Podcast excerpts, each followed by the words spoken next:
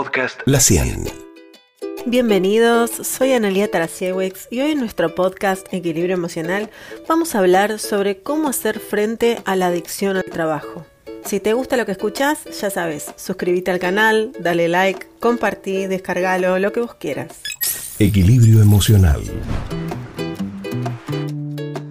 Bueno, ¿qué es esto de la adicción al trabajo, ¿no? En 1971, un profesor norteamericano usó este término ya para hablar sobre su propio trabajo. Y él lo había comparado con el alcoholismo, entonces de ahí salió la palabra workaholism. Esta adicción al trabajo se muestra de una manera excesiva, se presenta como algo fuera de control y no podés parar de trabajar, ¿no? es, es, incesante, todo el tiempo trabajando, trabajando, trabajando, y esto empieza a dañar tus emociones, la salud psíquica, la salud física, como también los vínculos y este relacionamiento que tenés con tus otros, con el mundo el exterior. Esto nada tiene que ver con trabajar mucho y después cortás, te tomas una cervecita, no sino que se trata de una adicción compleja de la que es difícil de escapar y hay que tratarla. Entonces vas a verla en diferentes formas. Por ejemplo, hay personas que eh, son las que las llamamos las más complacientes, donde la aprobación es la vida misma. El jefe, viste, se transforma en una especie de dios castigador o felicitador. Sus problemas no importan, ¿no? O sea, las personas, su vida personal no importa y son más propensos a la depresión. Pero hay otros que por ahí se pueden ver como más controladores, más ambiciosos, personas más competitivas, ¿no? En quienes por ahí prima más la irritabilidad, los cuadros de ansiedad y los malos modos. Y si a esto le sumamos también personalidades más narcisistas, estos pueden llegar hasta la despersonalización. ¿no? Es como pararse fuera de la realidad basando todo, todas las escenas sobre su deseo egocéntrico desde su juicio y es algo como muy profundo que hace que eh, la persona pase por encima de quien sea para sentirse un ser, ¿no? O sea, va a hacer lo que quiera, lo que desee y lo que piense con tal de tener ese logro, ese éxito en relación al trabajo. Muchas veces lo que lleva a esta adicción puede ser una necesidad de conservar por ejemplo, un estado adrenalínico o estar acostumbrado a vivir en estrés constante, entonces, bueno, son situaciones como más border, ¿no? Porque la persona necesita esa, ese tipo de energías, estar en ese misma, en ese tipo de vibración. También puede ser que suceda, no sé, que haya un hecho en la actualidad y lo ponga como más ambicioso o se empieza a comparar con otros, quiere tener más dinero eh, y trabaje más. O por ahí es, no sé, tuvo una deuda o un banco lo está presionando, entonces necesita pagar esa deuda y se pone más ansioso y necesita trabajar de un modo no habitual. En realidad que basado en estos 15 años que vengo trabajando con gente que viene a consultarme por este tipo de acciones, acá en mi consultora Trabaja Mejor, encuentro algunos que son como más graves y otros menos, pero tienen un factor común que tiene que ver con proyectar en el trabajo temas que no están resueltos del pasado y que son del lado de más de lo personal, ¿no? Y que se expresan como lo laboral, pero no, no tienen un problema de trabajo en sí, tienen un problema ellos profundo, muy profundo, como por ejemplo puede estar relacionado con la forma en que los criaron, lo que vieron del trabajo en sus familias, algún mandato, comparaciones o situaciones que dañaron la autoestima, ¿no? Frases que enaltecieron los logros materiales por sobre lo emocional, un familiar que los hizo sentir que la autoridad lo era todo. Y que siempre, viste, hay que estar rindiéndole culto, estar como detrás de alguien o de la aprobación de alguien para ser.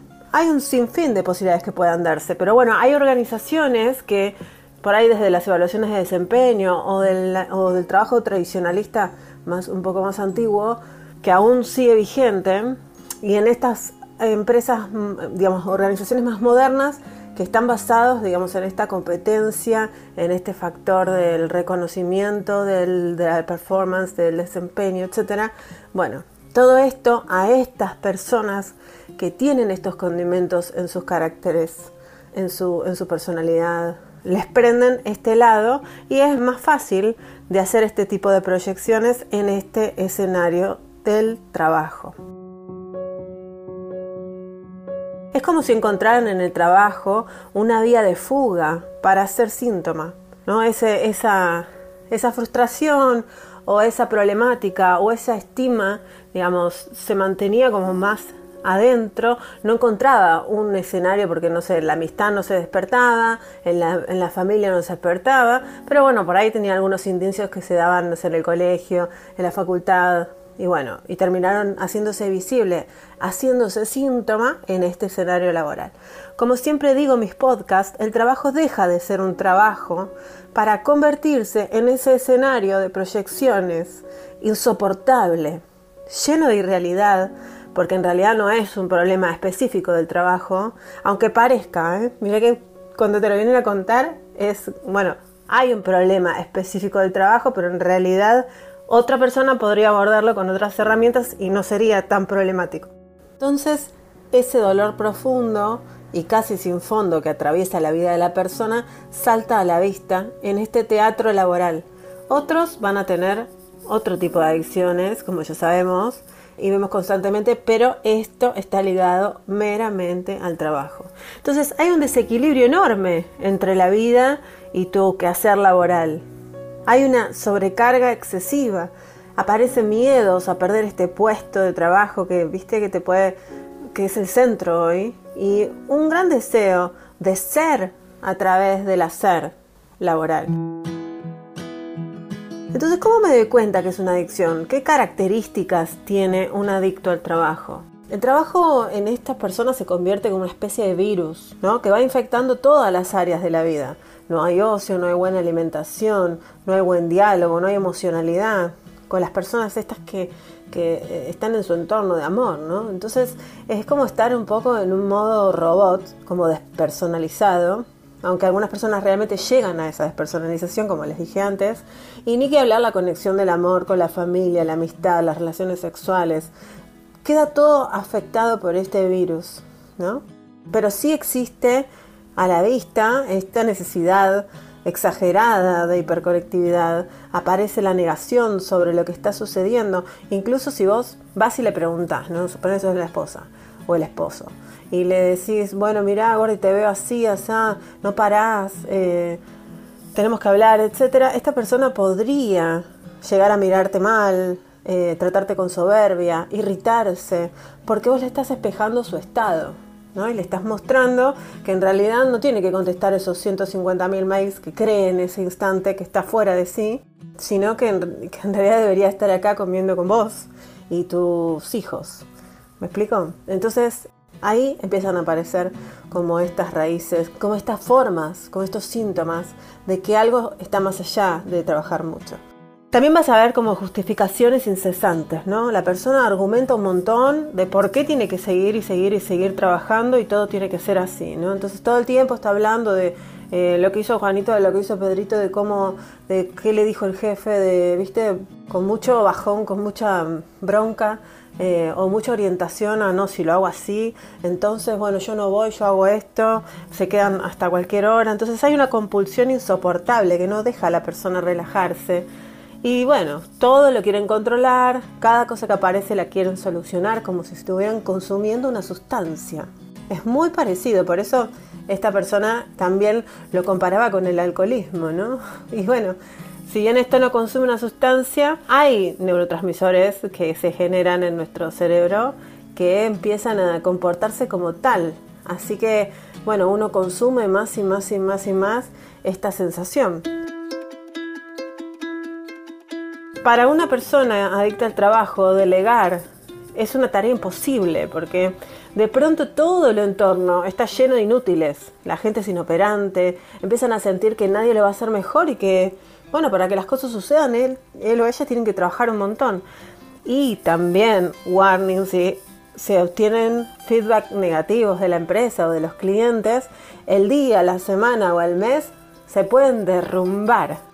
La persona en general no sale a comer, no quiere tener actividad social, incluso le parece estúpido eh, el WhatsApp del grupo del trabajo, quiere ¿Viste cuando se mandan una foto uno cuenta que, no sé, le, nació el hijo? No le importa, él quiere darle que darle, darle que darle cosas que tengan que ver con el logro y con lo que está enfocado. Pero todo el tiempo. Por eso eso sería como lo desbalanceado, ¿no? No es que solamente por periodos, porque tiene mucho trabajo o porque tiene, no sé, una estrategia, porque quiere subir de puesto, etc. Esta persona se va aislando más y más y más y empieza a vivir como en las sombras de esta luz nocturna de una laptop que está encendida a las 4 de la mañana o un celular que se vuelve como una mano nueva. ¿Viste? Por ahí incluso las personas que tienen insomnio se despiertan y vuelven a agarrar el celular para ver si pueden contestar un medicito más, un mensajito más, etc. Entonces esta persona siempre está apurada y ocupada. Vos querés relacionarte y no está. Nunca está para ocuparse de lo que para ellos son nimiedades. Entonces está todo el tiempo ahí como controlando todo para que le salga, pero no le da como cabida al entorno. Y los momentos, por ejemplo, de pareja, son como un instante de vomitar lo que le pasó en el trabajo y nada tiene que ver con la conexión de un vínculo, sino como que el otro tiene que entender su estado, porque hoy le fue, porque no llegó, porque bla, bla, bla, bla, bla.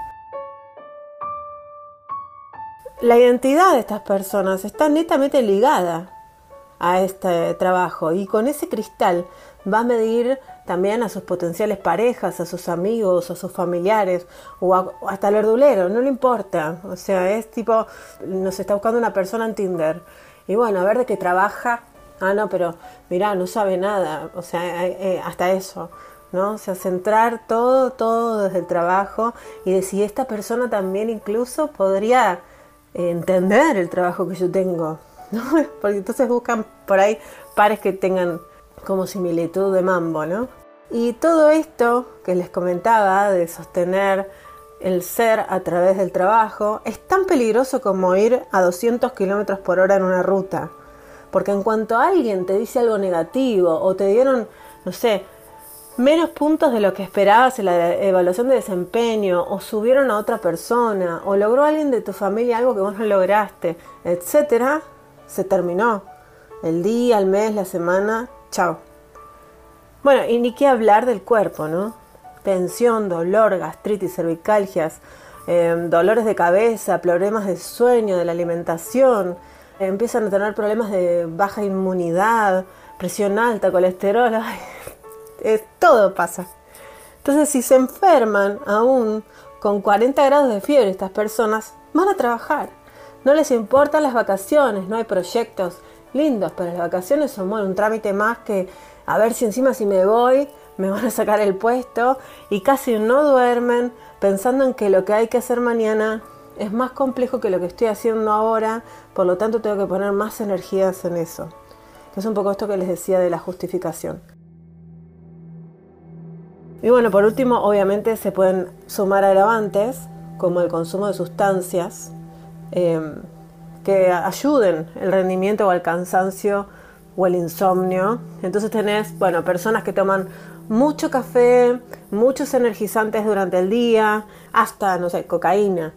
¿sí? Es, eh, cada uno va a tratar de subir y bajar porque creen que tienen que acompañar esto porque obviamente el cuerpo y la vida no da. Entonces no sé, hay otros que por ahí cuando quieren para dormir terminan fumando marihuana o tomando algún barbitúrico para salir del estado. Es como una cosa que nunca termina. Por eso les decía que es como, es parecido a un virus, algo que no, no se corta, es, es una y otra vez, una y otra vez. Entonces pueden sentir a esta persona, ¿verdad? Las consecuencias de la adicción al trabajo pueden ser muy graves. Por eso lo mejor es tomar precaución, buscar ayuda a tiempo, ayuda profesional. No cualquiera puede trabajar estos temas. Eh, para mí, eh, no porque yo, yo sea psicóloga del trabajo, pero me parece que es una disciplina que más puede abordar esta temática.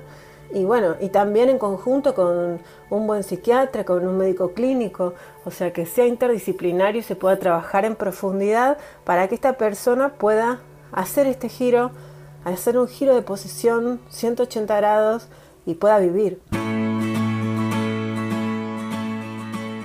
Sobre todo con estos espacios profesionales se pueda trabajar sobre estas proyecciones o sobre realmente las causas que están haciendo, si realmente es un diagnóstico de adicción al trabajo y se pueda trabajar punto a punto estas creencias rectoras, las creencias limitantes, los pensamientos negativos que afloran.